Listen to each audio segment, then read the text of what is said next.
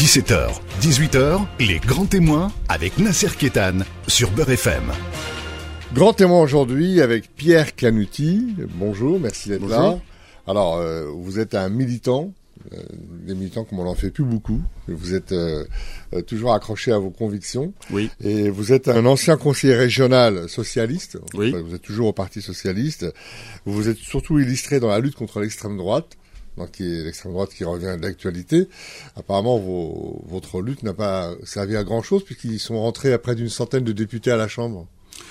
Non, il faut pas le dire comme ça. Je pense que la lutte contre l'extrême droite a payé, elle a fonctionné. Bon, j'étais au manifeste contre le Front National entre 90 et 2000, on va dire. Bon, après, le combat a continué sous d'autres formes. Je pense qu'elle a pris des coups, elle a reculé, elle a eu des déroutes. C'est pas un travail euh, euh, permanent de progression inexorable. Il y a eu des hauts et des bas, mais il faut reconnaître qu'aujourd'hui, euh, euh, elle est plus forte que jamais. On avait raison de lutter contre elle, et d'ailleurs on voit que nos arguments de l'époque ou nos analyses portent encore. Mais elle s'est adaptée, c'est ça aussi une qualité, c'est qu'elle s'est formidablement adaptée à des situations nouvelles. elle a séduit des électorats qu'on pensait pas qu'elle aurait. Pas simplement les ouvriers, mais y compris des Français issus de l'immigration votent pour elle et l'antillais que je suis se souvient aussi bien du 6 décembre 87 quand la jeune Jean-Marie Le Pen ne pouvait pas atterrir à Fort-de-France et la dernière présidentielle où Marine Le Pen est au deuxième tour dans tous les départements d'outre-mer. Donc euh, c'est une adaptation, c'est un changement euh, de visage, jamais d'idée. Euh, et donc ça veut dire que le combat ne doit jamais cesser. On a peut-être aussi péché par le fait qu'on a cessé de d'être suffisamment vigilant vis-à-vis de l'extrême droite et on a pensé que pour la combattre, il fallait la copier parfois et en fait on s'est trompé. mais comment expliquez-vous qu'aujourd'hui, tout le monde s'accorde à dire que les thèses, les thèmes de l'extrême droite ont pénétré l'ensemble de la classe politique et pour ne pas dire l'ensemble de la société, puisqu'elle a quand même, euh, euh, puisqu'elle est quand même arrivée au second tour de l'élection présidentielle. Euh, Aujourd'hui, on dit ah, il, il faut pas diaboliser les électeurs du Front National, mais le Front National, c'est toujours le même discours. Et on est depuis les années 80, on a l'impression que rien n'a bougé. Et, elle fait son petit bonhomme de chemin. Non, encore une fois, les choses ont bougé parce que si on se souvient, par exemple, il y a 25 ans, quand il y a eu euh, la belle embellie économique sous le gouvernement Jospin, les 2 millions d'emplois créés, le chômage qui recule, la Coupe du Monde qu'on gagne 98, euh, avec ce qu'on avait évoqué, la France Black Blamber pour aller vite. Quand la situation économique s'est améliorée, euh, le Front National a perdu des, des plumes, a perdu des, des voix, s'est même fracturé sur une scission dont on a oublié la nature entre Bruno Maigret et Jean-Marie Le Pen. Et puis après, la faveur de, la crise, euh, c'est revenu. Ce qui fonctionne, c'est que leur discours s'est imposé parce qu'ils ont eu un travail permanent de martelage de leur vision et que beaucoup en politique, en majorité à droite, mais aussi parfois un petit peu à gauche, ont pensé qu'il fallait, pour les combattre, euh, finalement se laisser imposer ce discours. Et donc l'extrême droite, au fil des années, a malheureusement réussi à imposer un triptyque diabolique euh, immigration, insécurité, insécurité. Ouais, mais euh, autrefois, il existait ce qu'on appelle le front républicain. C'est-à-dire que ah, je débattrai jamais avec Marine Le Pen sur un plateau de télévision. Ah, je, euh, telle euh, attitude ou telle épithète est susceptible d'être poursuivie en justice.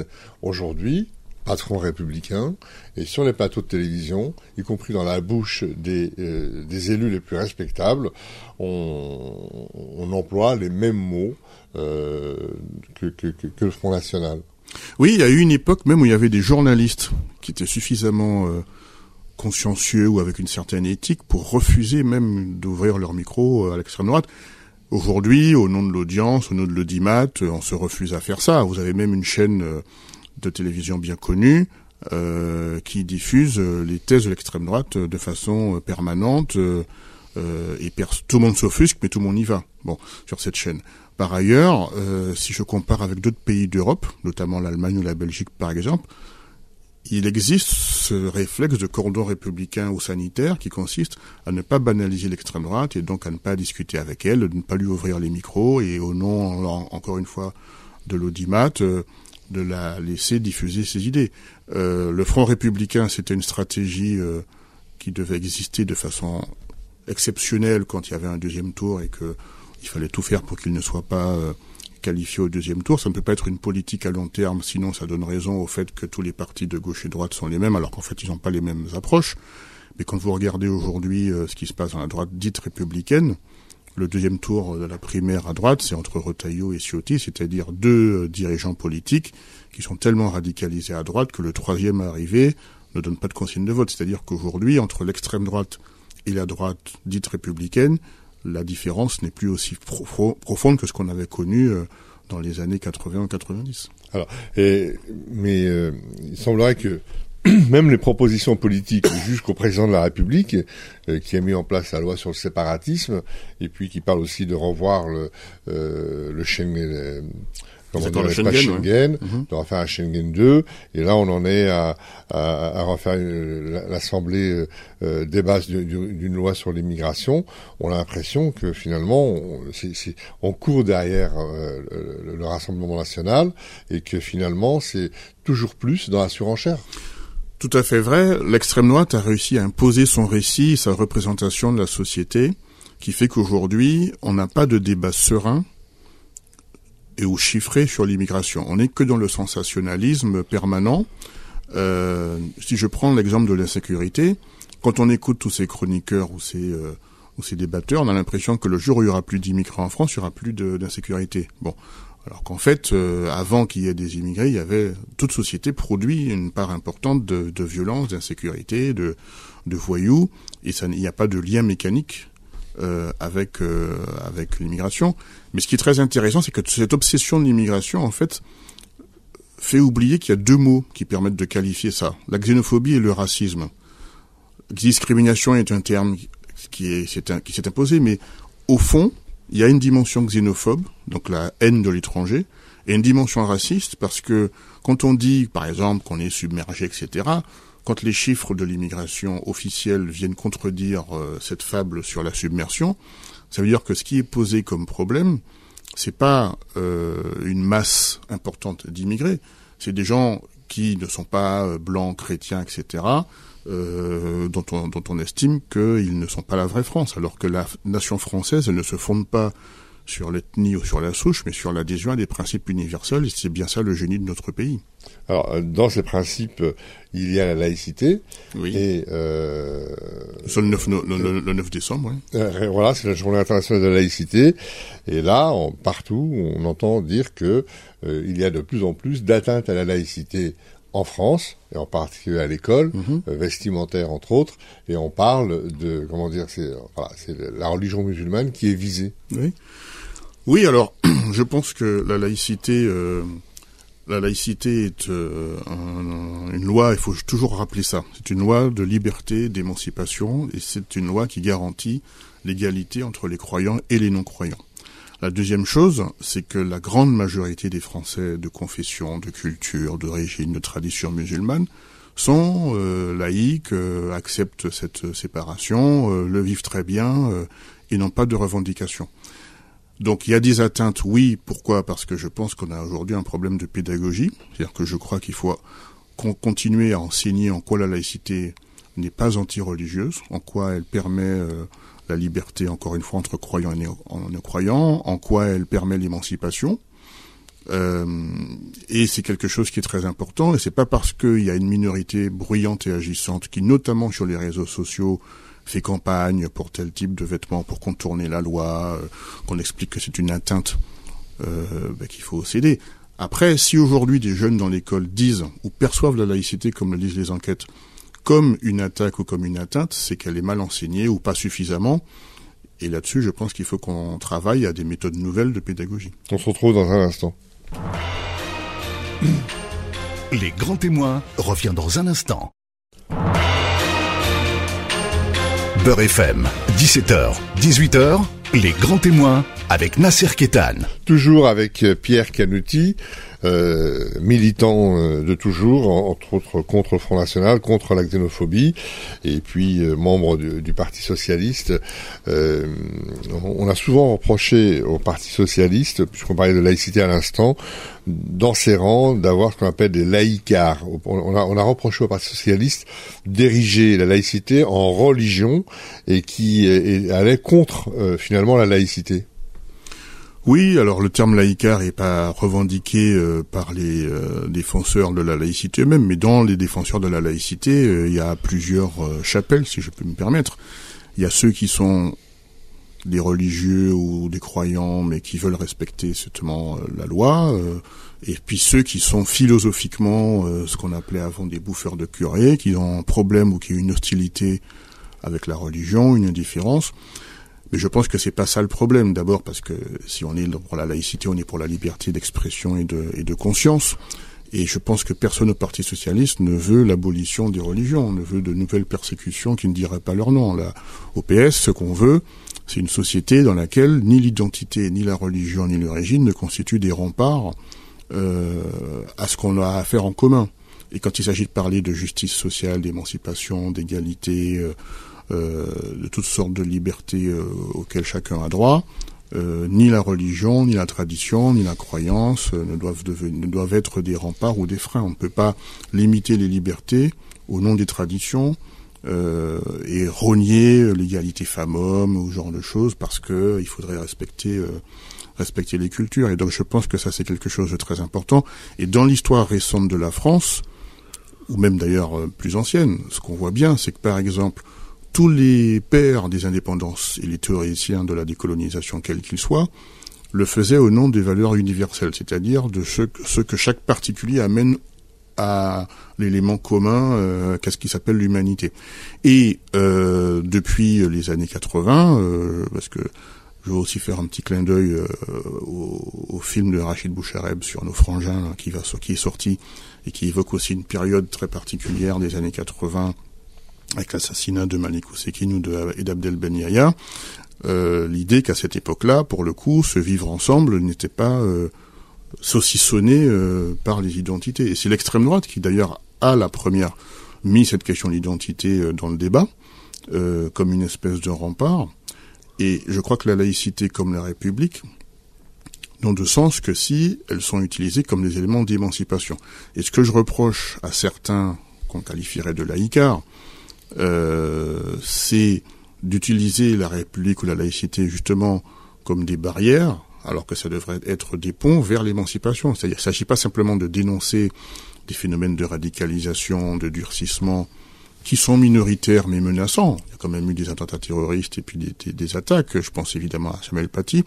Mais c'est comment est-ce que l'ensemble des républicains, qui sont majoritaires, par la pédagogie, par les politiques d'intégration sociale, économique et culturelle, reprennent le combat, pas simplement dans euh, la chasse aux sorcières, mais dans l'ouverture et dans le fait de ramener, j'ose pas dire de conversion, ces populations, ces publics qui parfois se radicalisent sur Internet seuls devant leur écran, ou alors qui ont affaire à des, euh, oiseaux de, de malheur, comment est-ce qu'on les ramène? Par un dialogue, par le fait qu'on revive ensemble.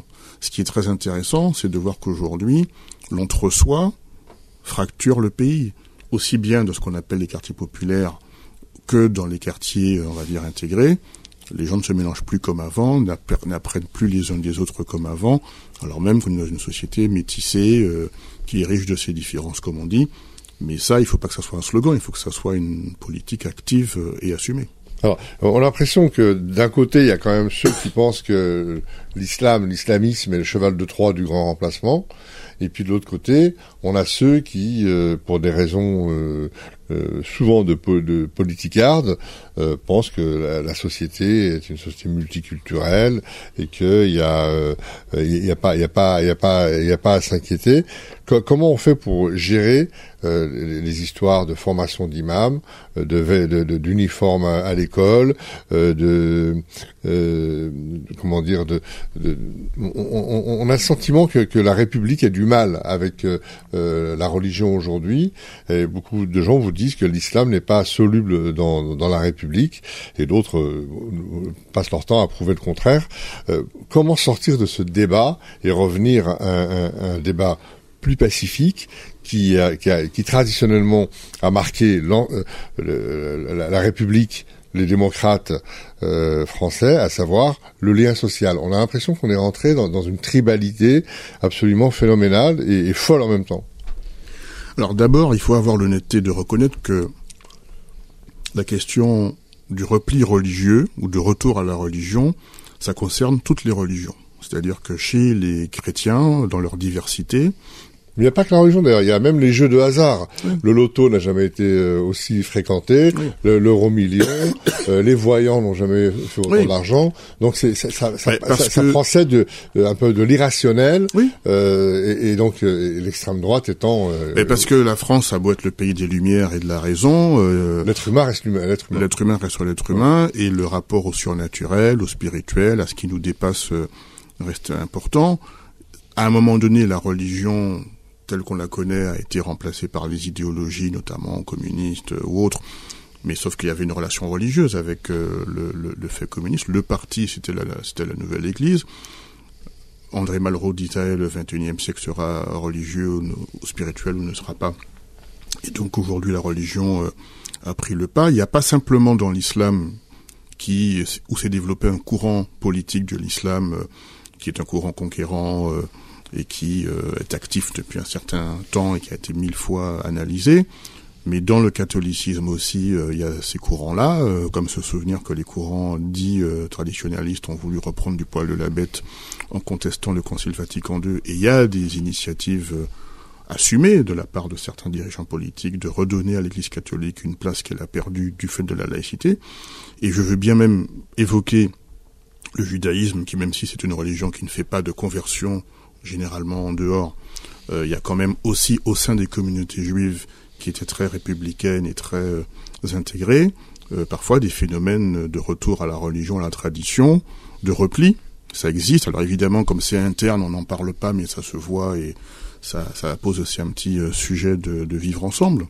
et donc la société, en effet, est, est euh, défié par ces formes-là, plus ou moins douces, plus ou moins violentes, plus ou moins problématiques euh, de, repli, chacune dans sa spécificité. Mais je pense qu'il ne faut pas non plus tomber, vis-à-vis de l'islam en particulier, dans la fascination. Euh.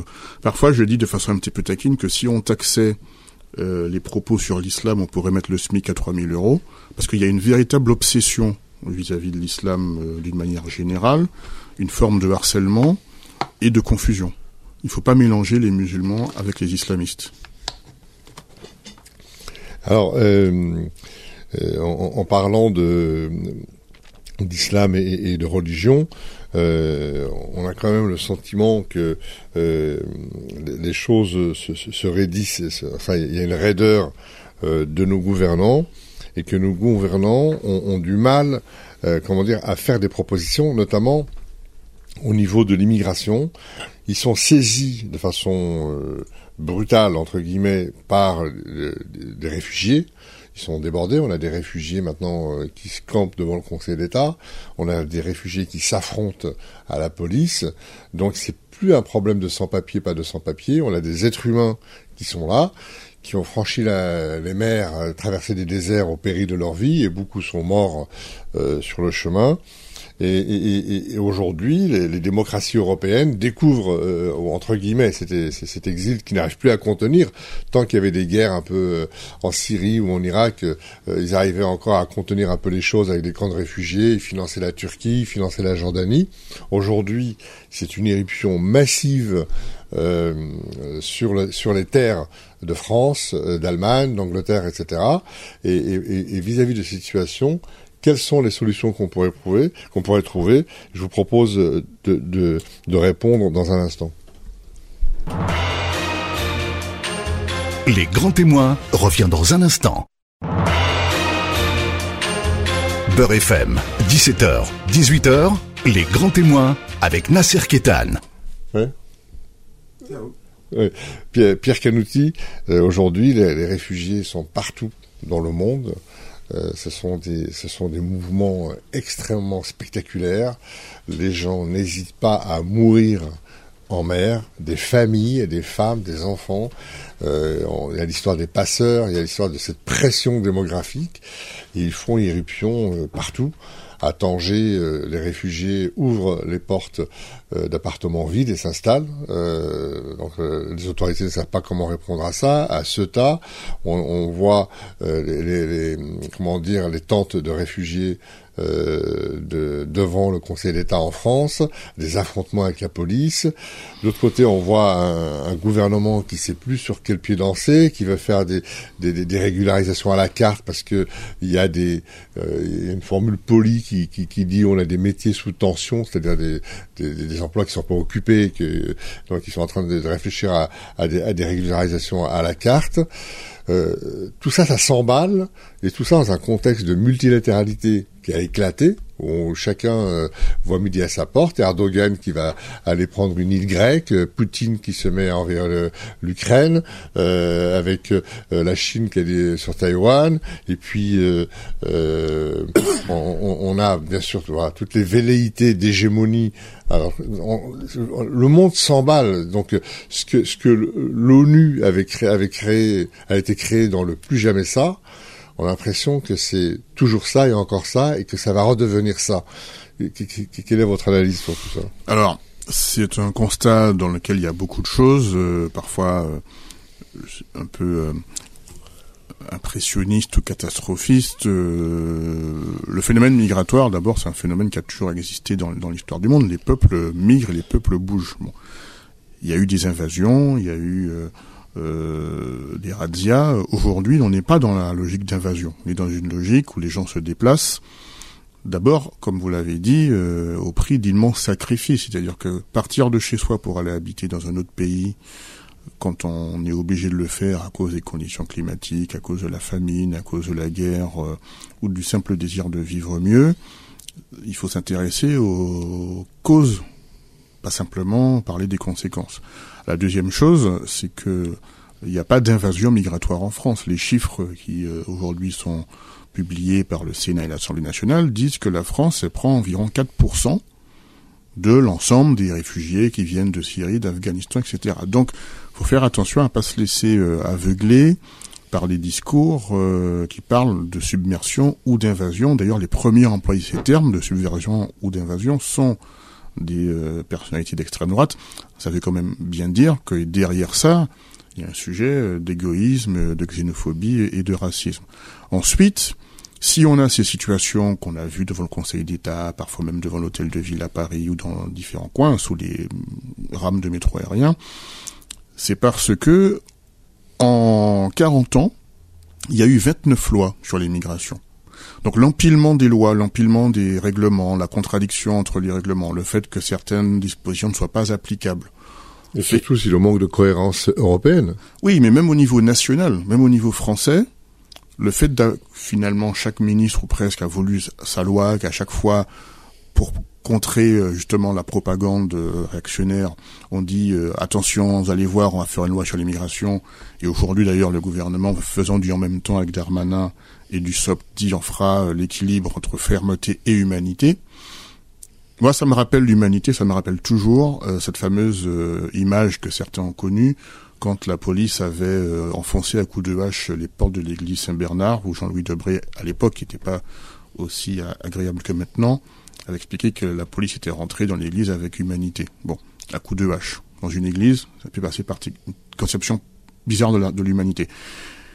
C'est parce qu'on a rendu aussi des, on a créé des, situations inapplicables, ni, régularisables, ni expulsables. Donc on a quelque chose comme ça qui est assez particulier. On ne sait pas intégrer. Et si on a un problème de main d'œuvre et qu'on veut régulariser pour des main d'œuvre, c'est bien qu'on a un, problème. Par ailleurs, en Allemagne, comme en France, depuis des années, on alerte sur la démographie qui baisse. Et donc, soit les Français font plus d'enfants, soit on fait venir une immigration. Et de l'histoire du monde, encore une fois, l'Argentine, le Brésil, les États-Unis euh, se sont peuplés grâce à l'immigration. Bon, au détriment des populations locales, parce qu'il y avait eu des génocides. Mais là, on n'est pas évidemment dans la même dans la même histoire. Je veux dire qu'il y a euh, quand même euh, un phénomène historique. Les gens bougent, les gens se déplacent. et puis, il y a un élément quand même sur lequel il faut être un peu cohérent et honnête.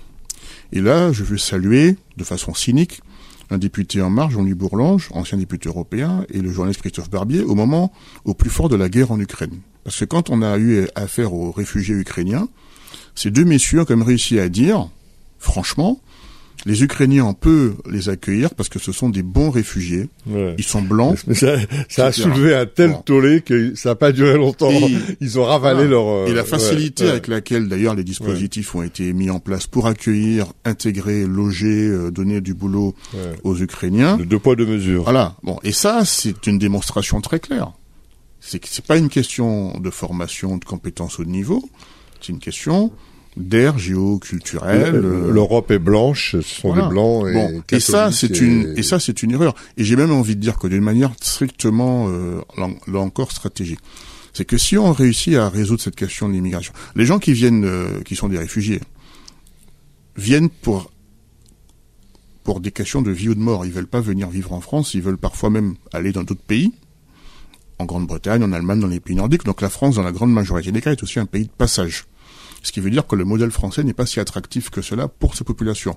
Il y aurait matière à s'interroger. Mais dès qu'ils le peuvent, ils repartent. Je crois qu'il y a un tiers, par exemple, des réfugiés euh, qui sont arrivés en Allemagne au cours des dix dernières années qui ont voulu ou pu euh, repartir. Et moi, je dis que si, en accueillant ces personnes, on leur fournit une formation, un travail, etc., et qu'elles sont en situation de pouvoir, de pouvoir repartir, ça crée aussi des réseaux nouveaux dans la reconstruction de ces pays à l'avenir et dans des logiques d'échange, d'influence, évidemment pas d'hégémonie, mais de, de, coopération. Ben, ce sont des gens qui s'en souviennent. Et donc je pense que c'est utile. Euh, pour terminer cette émission, euh, Pierre Kenouti, euh, depuis les Gilets jaunes jusqu'à ce dont nous venons de parler à l'instant avec les réfugiés, est-ce que euh, la démocratie est menacée en France? Est-ce qu'il y a des pratiques autoritaires qui frisent euh, euh, des comportements euh, un petit peu autoritaires, voire un peu dictatoriaux? Est-ce que la démocratie est en train de s'étioler et, de se morceler? Et est-ce que la laïcité est menacée? Alors, la démocratie en France, elle se porte mieux que dans d'autres pays, notamment la Hongrie, euh, ou d'autres pays hors Europe où on a vu des choses qu'on n'aurait pas imaginées. Je pense notamment à la. Alors, en Hongrie, ce qu'on appelle des démocraties illibérales, illibérales avec le culte du chef voilà. et avec un président mais le archi autoritaire. mais le terme illibéral est un terme euh, un peu euh, d'euphémisme. C'est comme quand on dit contre-vérité pour ne pas dire mensonge. Une démocratie n'est pas illibérale, elle est, c'est un régime autoritaire. Bon, euh, il faut appeler un chat un chat. Et donc la, la situation française elle est la suivante, je pense, qu'on a une démocratie qui est toujours euh, mise au défi. Elle est mise au défi à la fois euh, par l'abstentionnisme. Les gens il faut que les gens s'investissent en politique. Il faut qu'ils entrent dans les partis, qu'ils entrent dans les syndicats, qu'ils entrent dans les associations, pour justement les les forcer finalement à devenir euh, à être au niveau. Et puis, euh, il y a besoin de ce contrôle démocratique parce que le, pouvoir, par définition, a besoin d'être équilibré par les contre-pouvoirs. Et ça, on a besoin aussi d'une presse peut-être plus indépendante des grands groupes, euh, où la parole est plus libre. Et puis, il faut augmenter, ça c'est très important, le niveau de culture dans ce pays. C'est-à-dire qu'on peut pas avoir systématiquement la culture du clash, la petite phrase, de la punchline, et retrouver le goût de la confrontation, du débat, de la dispute au sens médiéval, c'est-à-dire on n'est pas d'accord, on discute, on s'entend. La démocratie, c'est l'organisation des désaccords. C'est pas le fait d'écraser celui avec lequel on n'est pas d'accord. À la fin, il y a le vote. C'est un bien, un brin, un, bien précieux. Beaucoup de gens qui disent que la France n'est pas une démocratie le disent librement et sont pas appelés par la police après pour le faire. Je pense à Francis Lalanne notamment avec ses déclarations contre le président. Mais il faut véritablement euh, maintenir ça euh, et pas être blasé. Et donc, euh, de ce point de vue-là, il y a qu'un mot, c'est l'engagement la citoyenneté, le fait de prendre parti, pas simplement au moment des élections, mais à tout moment, parce que comme ça, on, défend nous-mêmes ce que bien précieux qui est un bien collectif. Pierre Caluti, merci. On retiendra votre très grande lucidité sur l'ensemble de ces problèmes. on retiendra une phrase la démocratie, c'est l'organisation des désaccords. On peut pas dire mieux. Merci et à très bientôt. Merci à vous. À très bientôt. Retrouvez les grands témoins tous les dimanches de 17h à 18h et en podcast sur beurrefm.net et l'appli Beurrefm.